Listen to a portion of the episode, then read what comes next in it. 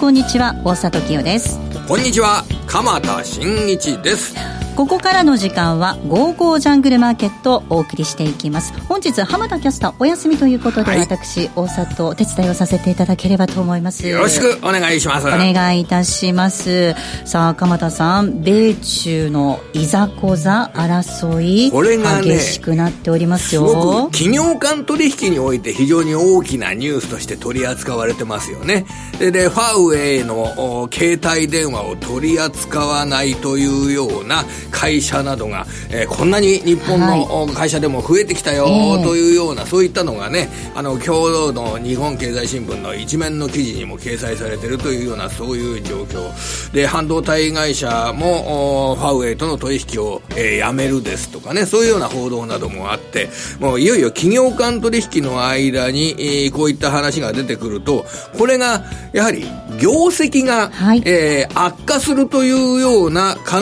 え方に直接的につながるような材料になってきますよね。そうですね、今まで物と物がお金とお金が流れてたものがそこで目詰まり起こしちゃうってことですもんね。そうですよね。あの実際の売上計画などについて、まあ、ゴールデンウィークの前後に発表した決算見通しの前提が変わっていくというようなこと、うん、まあ、このあたりを注意して、えー、業績面を見なければいけないなというふうに感じております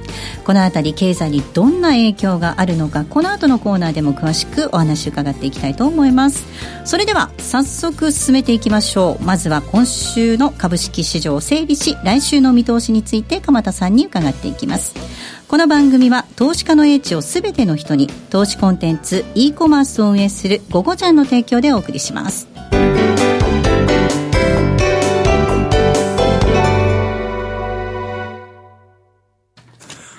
さあ、鎌田さん。はい、えー、今週は、まだアメリカ市場で、まあ、木曜、金曜日残ってるという状況ですけど、ここまでの動き見ると、ちょっと印象的な、あの業績の修正と株価の反応というのがあるんで、それをお伝えしておきたいなと思ってるんですけど、あの、5月の20日月曜日、アメリカ市場のスタートする時にですね、あの、一番最初に、えー、今週、あの、ルメンタムという会社があるんですけど、はい、ルメンタムのティッカーはライト。ライト RITE ルメンタムっていう会社があるんですけれども、これはあの、携帯電話で今、顔認証、スマホの顔認証とかやりますよね。その顔認証をするときの、えー、センサー、はい、そういったものを扱っている、まあ、半導体ですよね。そういったものを供給している会社なんですけれども、あのこちらが、あの、業績の見通しの下方修正を行いました。で、業績の見通し、どんな風に修正したかというと、えー、この会社、えー、第二四半半期の売上高について、今まで、えー、4億ドルから4億3000万ドルぐらいの範囲内で予想していたものを、3億、3億3500万から3億5500万の下方修正、のレンジへ下方修正。つまり、あの、中心レンジで言うとですね、4億2000万ドルぐらいの水準を3億4000万ドルぐらいに修正ということは、これ20%近くの売上高見通しの下方修正を発表したんですね。で、この会社は、あの、スマホ向けの顔認証半導体といったものを供給するので、あの、スマホの出荷量、こちらと業績の動向との連動性があるんですよ。はい、で、早くも今回、えー、業績の見通しを下方修正、4、6月期の下方修正を実施したという状況です。でも実はこれにはですね、ちょっと私、既視感、既視感、デジャブ。そうそうそう。英語で言うと、英語じゃないね。あの、デジャブ。フランス語かもしれませんけど、デジャブ。あの、記事感。前に見たなっていう感じがあったんですよ。覚えてるぞと。そう。それが、あの、今回5月20日の下方修正だったんですけど、前の下方修正がですね、11月12日。去年ですね。去年の11月12日。はい、この時も、下方修正を実施したという状況です。あの、ほとんど同じようなレベル。あ、失礼。先ほどのちょっと数字、先ほど言った数字が、あの20%近い下方修正が、先ほどの数字が去年の11月の下方修正でした。はい、売上高の修正ですね。それで5月の下方修正については、だいたい1割ぐらいの下方修正。あの、昨年の11月は2割近くの下方修正。はい、そしてこの5月の20日は1割近くの下方修正。レンジの抽選で言うとですね。それで、去年の11月はびっくりして株価が下がったっていう部分があって、11月12日だったんですけど、えー、56ドルぐらいあった株価が1日で37ドルになってしまった。で、33%一日で株価が急落したんですよ。ルメンタム。去年の11月。去年の11月、40ドル割るところもあったみたいですね。そうです、そうです。すごい、ドーンと落ちて。はい、で、えその1ヶ月後、ちょっとあと、1ヶ月先ぐらい後に、クリスマスの株価急落につながりましたよね。えー、はい、あの時、12月25日。その時の動向がちょっと頭に描かれたんですよ。あら、うん、ルメンタムのそういえば下方修正があって、スマホのガクンガクンと落ちた、えー、状況に、えー、つながって、振り返ってみればあの時、あの、日本電産のモーター類などもガクンガクンと落ちたっていう時期だったのが、あの、秋から、えー、冬にかけての時期でしたよね。そこの状況で、えー、昨年の12月の株価の急落っていうような、あところにつながったっていうふうに捉えると、今回5月20日、あれから半年、またルメンタムが下方修正を実施した。これは何かの前触れなのかということでちょっと構えたんですよ。ただね、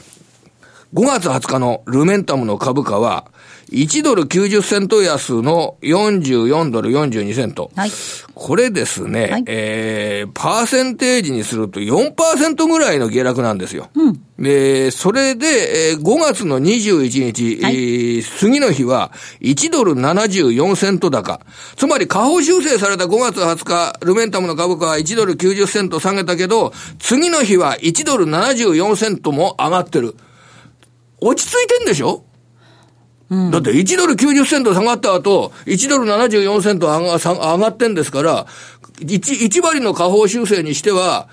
そんなに反応しないなというふうに思ったんですよ、僕。45ドルあたりで底打ちしてるのかどうかっていうところですね、ええ、昨日の株価見るとまたちょっと下がってるんですけど、えー、ただ、あの、これを見てどんなふうに捉えるかっていうと、去年の11月のルメンタムの下方修正にはびっくりした。株価が1日で3分の2になっちゃった。はい、3分の1も下がっちゃった。で、今回は、まあ、ちょこっとの下げで次の日上がった。ということになると、今、あの、非常にこの、大きなニュースですよ。あの、ファーウェイが仕事ができなくなる。はい、そして、あの、今度は監視カメラメーカーには部品を供給しないとかいうような、そんな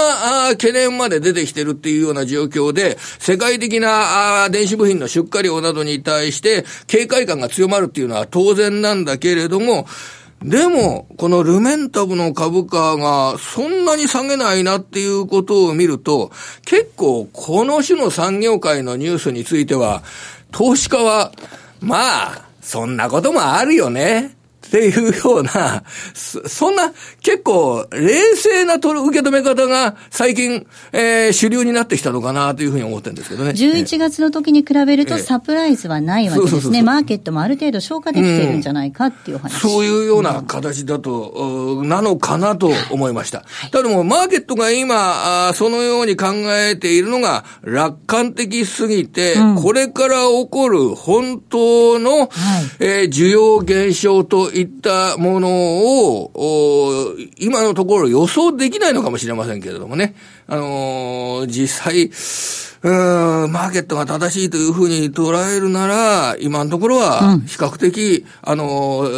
メディアで取り扱われているファーウェイ関連のニュースに、で対して、マーケットの反応自体は、そんなに厳しいものじゃないな、というふうな、あの、考え方をしてるんですけれども、まあ、このあたりは今日はね、はい、力強いゲストをお迎えしておりますのでね、でねあの、どんな、あ帰結になるのかどうかということを、ぜひ伺いたいなと思っております。ぜひグローバルな視点でお話を伺いたいと思います。はい、この後は本日のゲストをお招きします。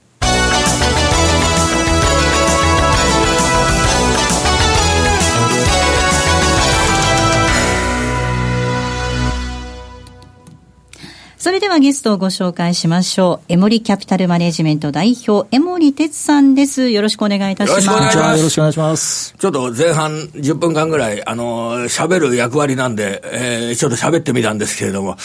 違うよ、鎌田くんというような部分があったらですね、ぜひエモリさん、お話の展開をお願いしたいんですよ、ね。鎌田さん大先輩ですから、もう、そんなもう、めっそうもないですよ。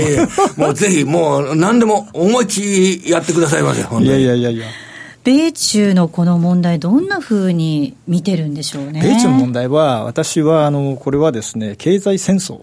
と捉えてます。ね、まあ、やっとそういうちょっとね、風潮が出てきたかなって感じで、最初はその、なんだろう、中国いじめっていうね、単なるその貿易赤字が、対中でアメリカから見て多いのでね、まあ、これを減らそうって話だったのかなっていうのは、だんだん皆さんお気づきになってきたでしょ、ここでね。やっぱり知的財産権、えー、ハイテク分野、まあ、結局はその辺っていうのは国防にね、つながってくる。まあ、これは私の持論なんですが、まあ、アメリカはやっぱりその、国防は経済に優先するというね、非常にあの、重要な、あなんていう政策の基本方針がありますから、はい、えー、経済が多少その傷んだとしても、やはりその国防がですねしっかりしていなければ国は成り立たないんだと、まあ、結局今、アメリカがこれだけ反映してきたっていうのは、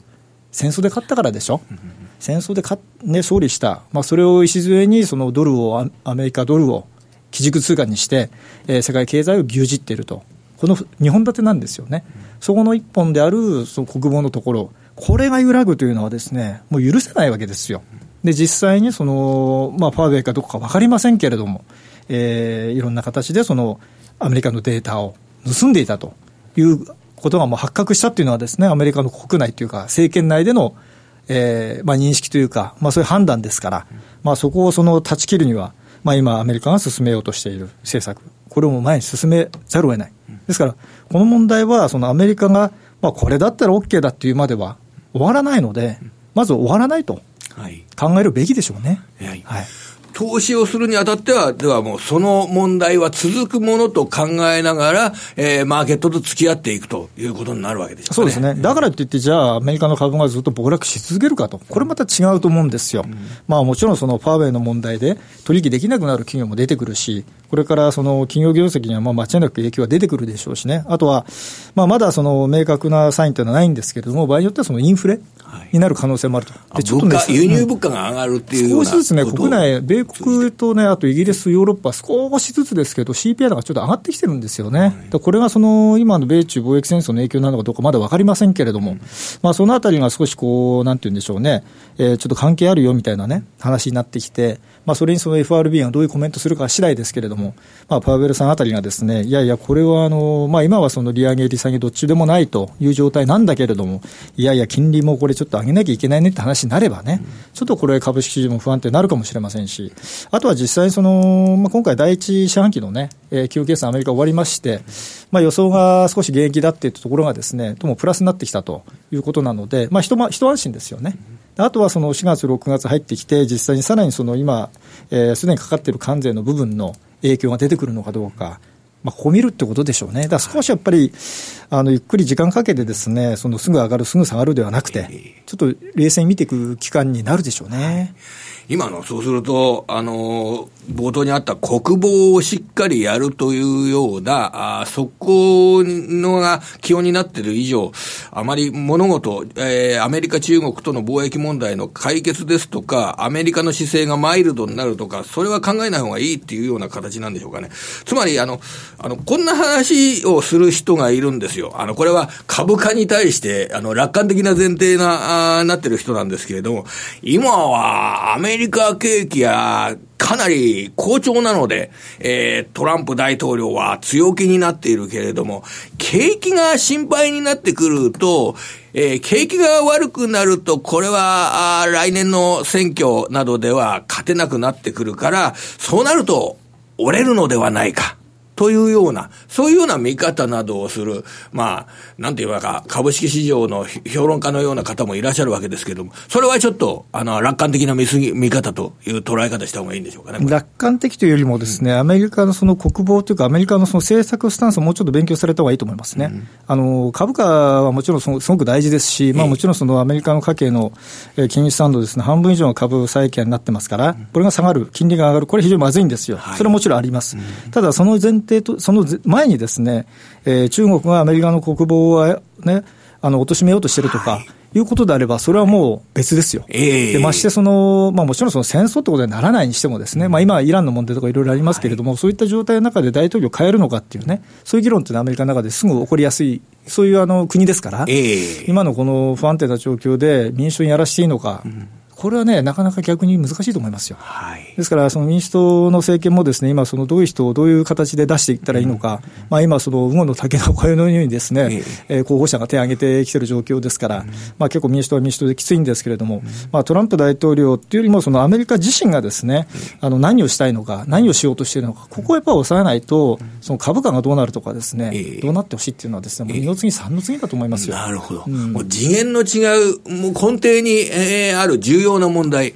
とにかくここは抑えておかなきゃいけないとそうですね、あとやっぱり、ね、イランですよ、はい、イランもね、すごく今、ね、やり合いになりそうですけども、これ、結局ね、イランもアメリカもはっきりしてるのは、戦争したくないんですよね、これはね、もうあのお金もない、はい、お互い、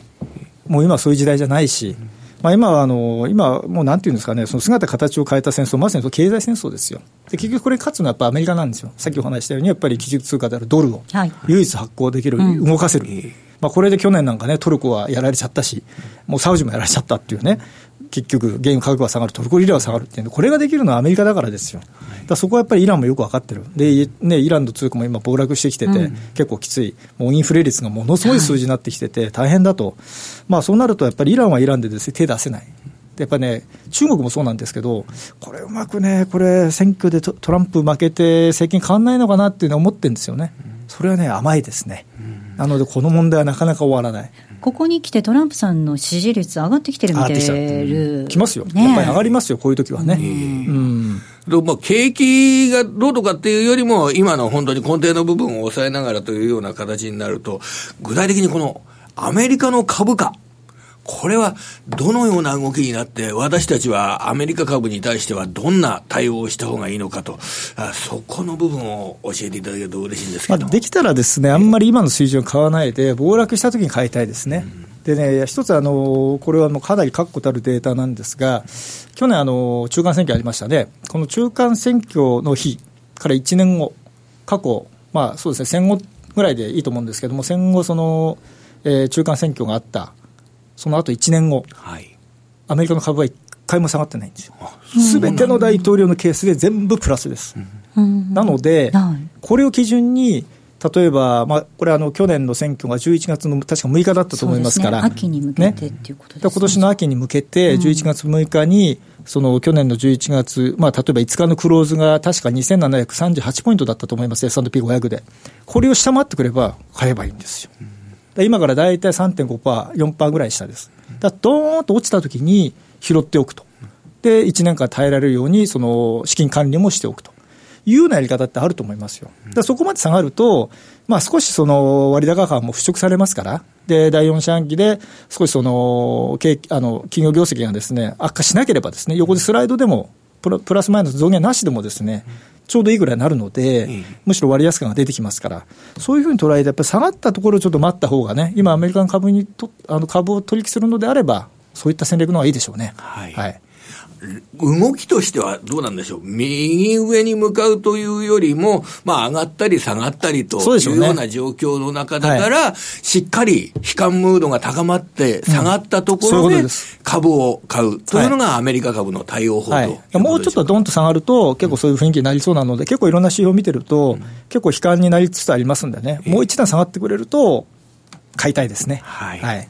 で、それらを背景にして、アメリカのドル、そしてアメリカの金利、えー、このあたりは、ちょっと金利が、アメリカの金利は昨日あたりも、あの、ちょっと足元の一週間前の安値と結構意識するような形で、また下がるような動きになってきてるんですけれども、金利の動向とか、為替の動向について、ドル円の動向については、どんなふうな考え方を取ればいいでしょうかね。まず金利はですね、やっぱりなかなか上がっていきづらいでしょうね。というのは、ね、やっぱりグローバル投資家がもうずっと世界的に株をず売っててですね、資金はやっぱり債券にずっともう今年1月からずっとまだやってます。アメリカの株上がってても、えー、債券ずっと買ってるので、結局、債券買いによって金利が下がるというですね、投資フローに行っています、金利が下がってる状態ですよ。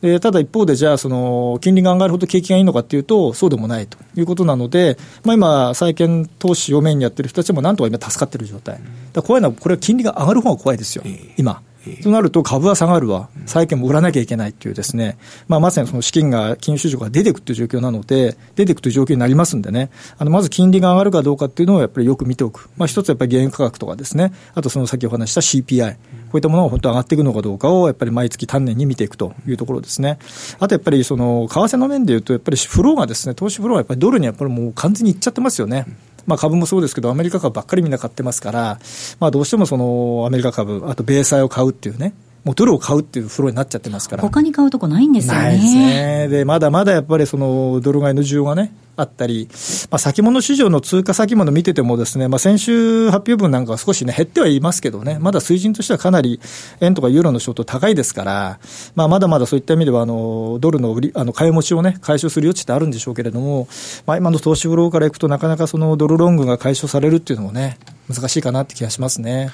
今のドル円相場をめぐっては、アメリカの金利がどうとかっていうようなことで、ドル円相場はあんまりか語らない方がいい状況になってきてるんね、ドル円をやっぱり見てる人って、もう相当減ってるんじゃないでしょうかね。動かないないし。あまりこの FX トレーダーの間の中だと、はい、そんな、あの、で、参入して、えー、大きく短期で取れるというような、そういう雰囲気がなくなってないですね。だからやっぱりその上行っても111円もいかないし、下100円やってみたけどいかないっていうね。まあ、非常に狭いレンジですから、まあ、これから、まあ、米中の問題が少しまあ落ち着くっていうか、ちょっとこう秋にやられ追いやられたときに、えー、日米通商交渉がね、まあ、どういった形になっていくのか、まあ、ただこれは、まあ、今週末、トランプさん来ますけどね、まだそういう状況じゃないし、まあ、おそらく G20 終わった後に本格化するんでしょうけどね、じゃちょっとこれもネタとしてはかなり長いですよね。はい。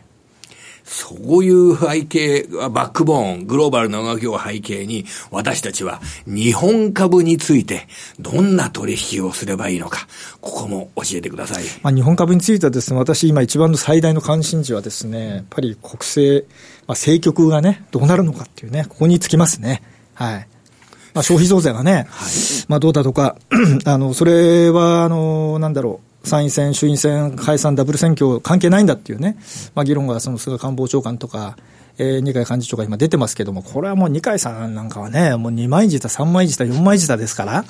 表向きはね、あの関係ないって言ってますけども、裏では考えなきゃいかんって言ってますよ、言ってるんですよ。っていうふうに聞いてます、私も直接ね。はい、で菅さんもやっぱりぎりぎりまでは関係ないと、うん、あとその野党がね、えー、内閣不信任案出せば、まあ、それはその解散の、ね、大義になるっていうのは、それ、わけわからんでしょう、実際。おかしいんですよね。で要は、まあ、冷静に考えるとですね、もう選挙を大前提に動いてると。で、一部にはその自民党内でですね、えー、世論調査を内部でも始めてるっていうね、ことも私の耳にも入ってきてますから、まあ実際その解散したときに、衆院でどれだけ票が稼げるのかと。で、実際今多分ですね、解散すると、参院も、えー、衆院も、えー、減りますよ、議席は。あの政権与党の方の議席が減る、はい、必ず減ります、ええ、減ったときに、その安倍さんがやりたい、えー、会見ね、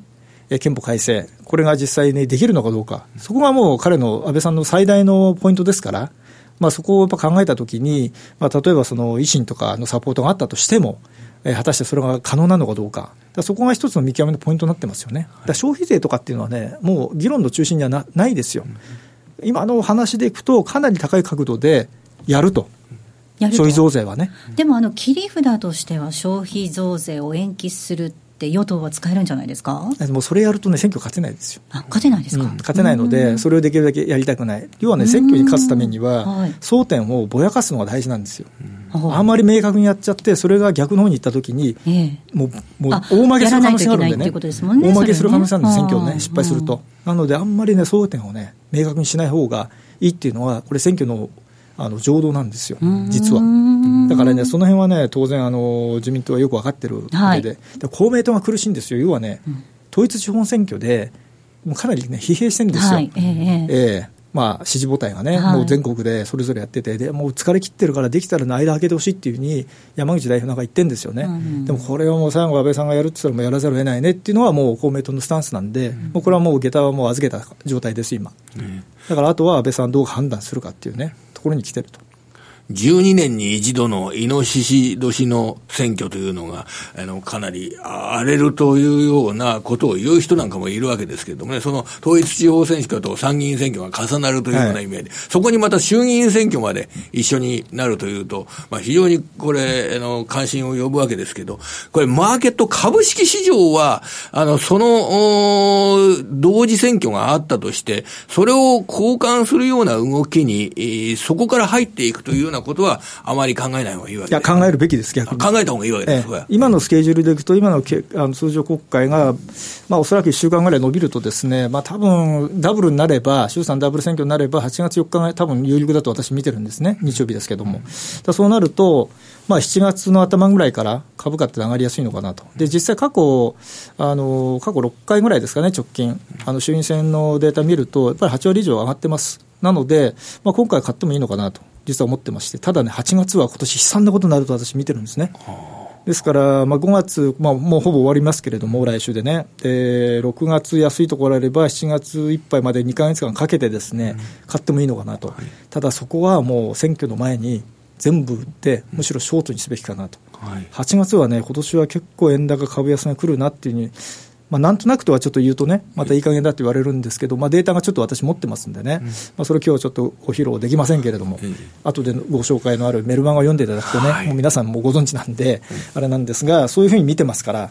むしろ衆衆院を解散してくれた方が分かりやすいですね。はい、衆議院、今の時点での衆議院選挙解散、そこでの、まあ、株高に備えるようなことを頭の中に描きながら、株式市場、日本の株式市場を見ていく。はい、これでよろしいですかね？ですから、まさにあの、まあ、鎌さんお得意のその個別銘柄とかでもそうですし、ものすごく売られちゃってるものっていうのは、やっぱりチャンスが逆に出てくるので、その2か月間、6月、7月と、うまいところで拾っといて、まあ、その選挙があるっていう前提になればね、あの結構リバウンド大きいんじゃないかなと見てますけどね。はい。はい、日本の政局も睨みながらといったところです。えでは、ここで午後ちゃんからのお知らせです。江守哲さんのメルマガ、江守哲のリアルトレーディングストラテジー。理論と実践、投機と投資、現物とデリバティブ知識を合わせ持ったコモディティ、FX、債券、株式などの分析をメールマガジンで配信します。加えて SNS を利用した読者からの質問にもお答えします。配信価格は月額税込み4500円。個人投資家に大好評ということで人気急上昇中です。時には売買ポイント、相場観、今後のマーケットトピックの解説もあります。あなたの相場観を養ってくれますよ。